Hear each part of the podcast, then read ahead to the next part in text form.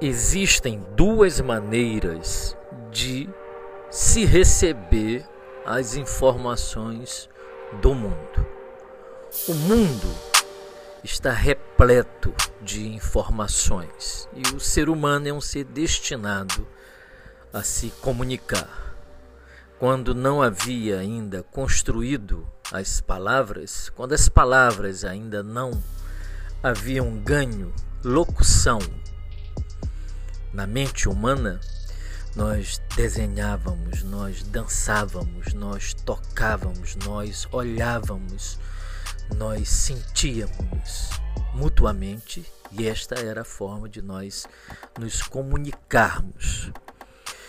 Portanto, existem essas duas maneiras, e Jung observou isso, de receber essas informações. Né?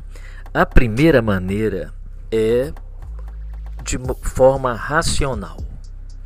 E a segunda é de forma irracional. Então, essas duas maneiras de receber a informação do mundo, racional e irracional, Jung percebeu dentro das quatro funções do desenvolvimento da consciência e da forma como a consciência se relaciona com o mundo, ele observou que o sentimento era uma função racional, porque valora as coisas.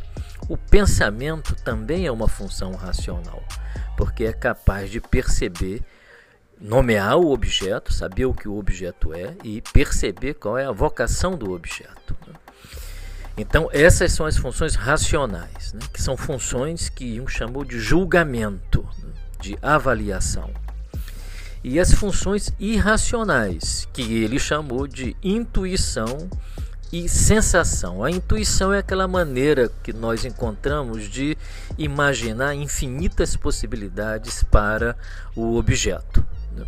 E a sensação nos diz que o objeto existe, que existe alguma coisa ali. É o espírito científico.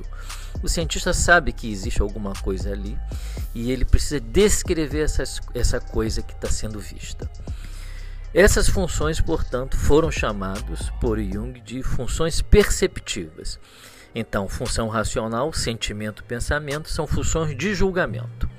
Função, função irracional, intuição e sensação são funções perceptivas. Racional e irracional, portanto, são duas maneiras de receber as informações do mundo. Segundo a psicologia de Carl Gustav Jung.